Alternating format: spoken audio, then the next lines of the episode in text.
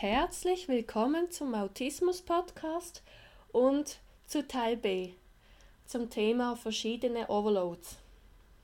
Ich habe jetzt mal ein paar Tipps für die Angehörigen bezogen auf die klassischen Reize, also Reize durch die Außenwelt, aufgrund der besonderen Wahrnehmung.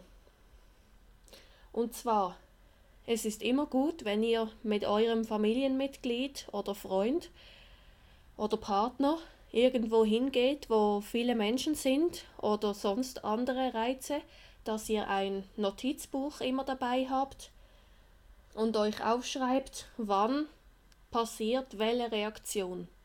Dass ihr dann das mit der Zeit drin habt. Ich kann mir zwar auch so vorstellen, dass ihr die Person irgendwann so gut kennt und die Notizen dann nicht mehr braucht, aber einfach so als Tipp. Ähm, oder dass ihr die Person direkt fragt, was sie stört. Klar, ähm, bei vielen Menschen mit Autismus muss man die Fragen ein wenig auseinandernehmen, da sie ja eine andere Informationsverarbeitung haben. Und dann könnte zu viel aufs Mal stressen, besonders wenn sie schon gestresst sind.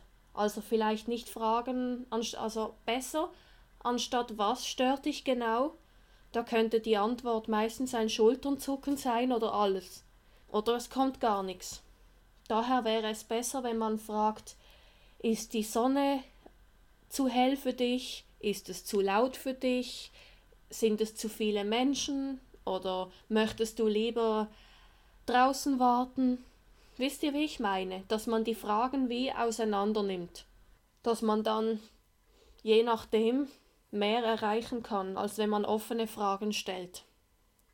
Lieber geschlossene. Ja. Und für nonverbale Autisten, dass man zum Beispiel auf das Fragenzeichen tippt. Oder wenn ihr euch selber etwas überlegen wollt, ähm, Fragenzeichen, Blitz, blitzt, ähm, wenn das jetzt würde bedeuten, Störfaktor oder ich flippe aus oder wie auch immer. Und dass ihr euch auch überlegt, was könnte die Person beruhigen und das auch mit ihr zusammen anschaut oder mit ihm und dann die Störquellen rasch beseitigt, bezüglich flüchtet aus der Situation. Genau. Und an die Betroffenen habe ich auch Tipps auf die äußeren Reise, Reize sorry, bezogen. Ähm, anstatt rumzuschreien und zu flippen, wäre es besser, wenn ihr euch ein Zeichen überlegt. So ein Kreuz mit den Fingern Stopp oder für die Nonverbalen ein Ausrufezeichen. Das äh, könnte bedeuten Achtung oder Blitz oder so, wie ihr es euch am besten erklären könnt. Oder einfach, wenn ihr Stopp sagen könnt, Stopp sagen. Ja, und dass ihr, wenn ihr flüchten wollt aus der Situation, dass ihr euch feste Fl Zufluchtsorte überlegt, zum Beispiel die Toilette. Oder draußen vor dem Einkaufszentrum an einer bestimmten Stelle, damit die Angehörigen und Freunde wissen, wo sie euch zuerst finden können. Damit sie keine Angst haben müssen und wenn ihr Pläne für den Tag habt, dann geht der Plan nicht durcheinander, weil die Zeit für das Suchen verloren ging. So als Beispiel. Oder an diejenigen, die gut kommunizieren können, also gut verbal kommunizieren können, sorry, dass ihr einfach sagt, mir ist es zu viel, mir ist es zu laut, mir ist es zu hell oder wie auch immer. Und an alle noch ein Punkt, dass ihr euch überlegt, welchen Gegenstand könnte die Person beruhigen. Ich kenne eine Autistin, die hat immer ihre Puppe dabei immer wenn sie irgendwo hingeht, wo sie viele Leute erwartet und viel Lärm und viel Hektik, viele Menschen.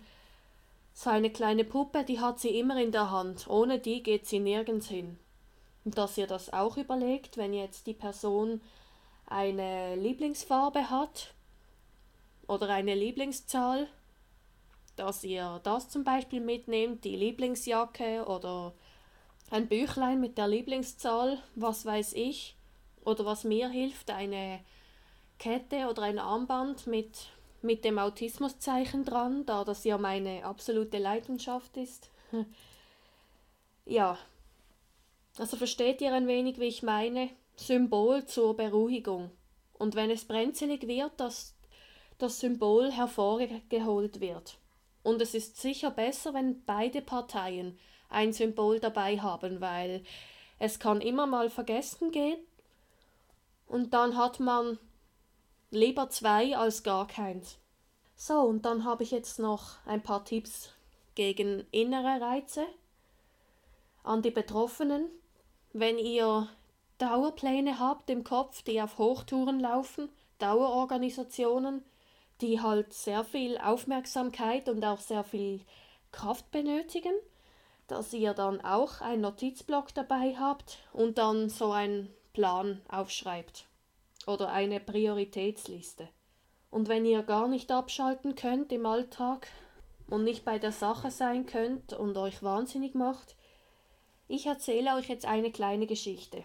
Ich leide auch selber sehr darunter, dass ich dann sogar auch schon flüchten musste und dann Zeit verloren habe oder dass die anderen auf mich warten mussten, wenn ich mal abgemacht habe.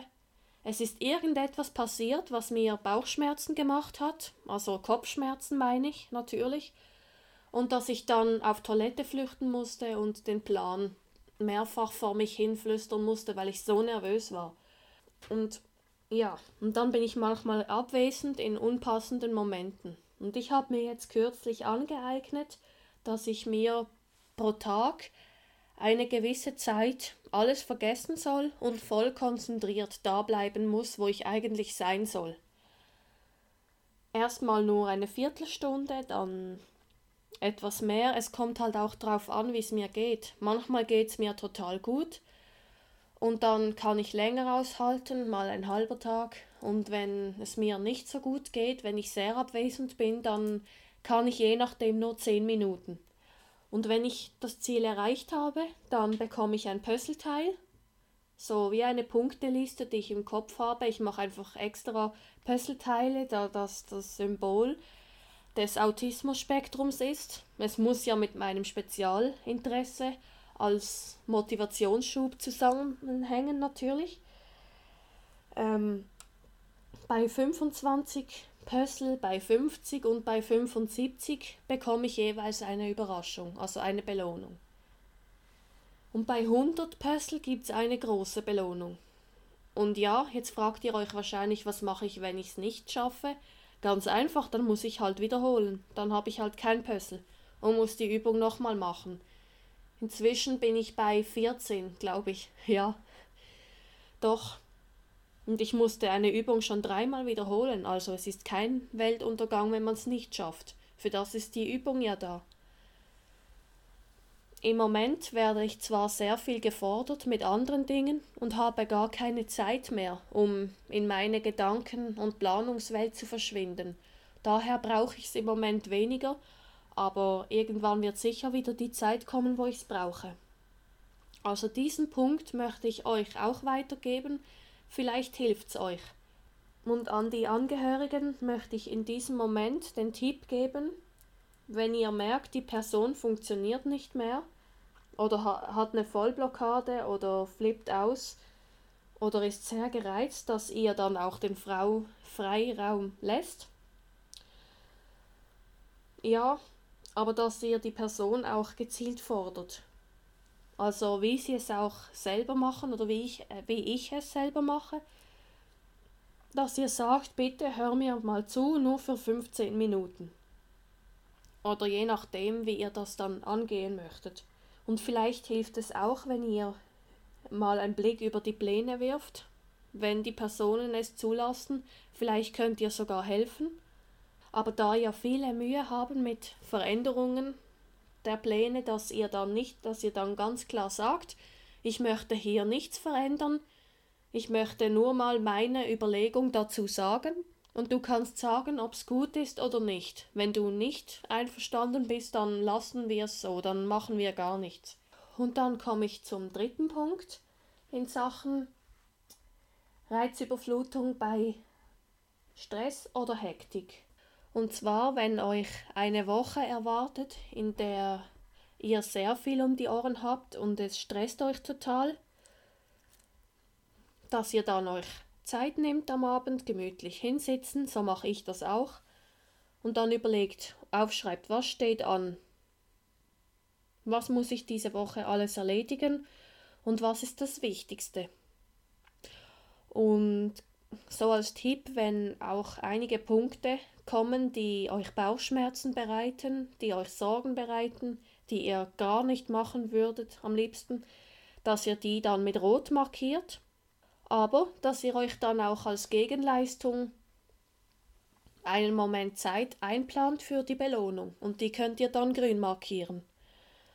Und alles weitere, wo jetzt keine besondere Bedeutung hat, kann man auch orange markieren oder blau.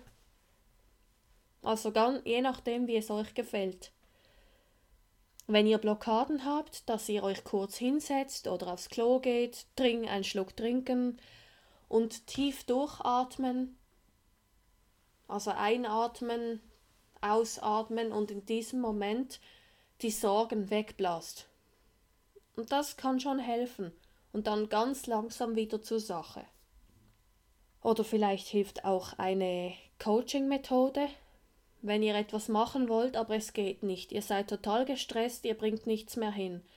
Dass ihr dann sagt, gut, stopp zur Seite und dann aufschreibt, warum geht es jetzt nicht, was könnten mögliche Gründe sein, was könnte ich tun gegen diese Ursachen und dass ihr auch euren Mitmenschen, dass die verstehen, was los ist, wenn es ganz schlimm ist, dass ihr ein Zeichen gebt. Zum Beispiel Timeout, ich brauche Zeit für mich, ich muss mich jetzt zuerst sammeln. Ähm, oder Stopp oder je nachdem, was ihr am besten findet. An die Angehörigen habe ich diesbezüglich auch noch Tipps. Und zwar wieder lohnt es sich, die Pläne anzuschauen, die Wochenpläne, Vielleicht könnt ihr auch eure Tipps geben. Ja, dann lass doch das mit dem Rasenmähen mal, das mache ich. Wenn es für dich in Ordnung ist, dann hast du mehr Zeit für deine Projekte. Oder anstatt heute die Maschine ein- und ausräumen, räumst du sie heute mal nur aus. Das Geschirr kannst du auch morgen nach dem Frühstück einräumen. Versteht ihr, wie ich meine? Und wenn ihr merkt, eure autistischen Mitglieder haben Blockaden, dass ihr dann einfach ihnen die Zeit lässt, dass sie wieder runterkommen. Das ist sehr wichtig. Und in diesem Moment vielleicht nicht ansprechen oder etwas fordern, verlangen. Außer die Person wünscht sich das, dass ihr sie ansprecht. Dann ist es was anderes natürlich. Ja. Und klar, wenn die Person total gestresst ist, nicht zu viel reden, Genau, und ganz ruhige Bewegungen machen, nicht zu schnell reden. Und euch auch mal Gedanken machen, was könnte die Person unterstützen? Was könnte sie wieder aufbauen in diesem Moment? Wie könnt ihr ihr helfen? Habt ihr diesbezüglich noch Fragen an mich oder Rückmeldungen? Dann könnt ihr mich gerne kontaktieren unter Fragen f groß at autismus.live und denkt immer daran, wenn man will, kann man alles schaffen.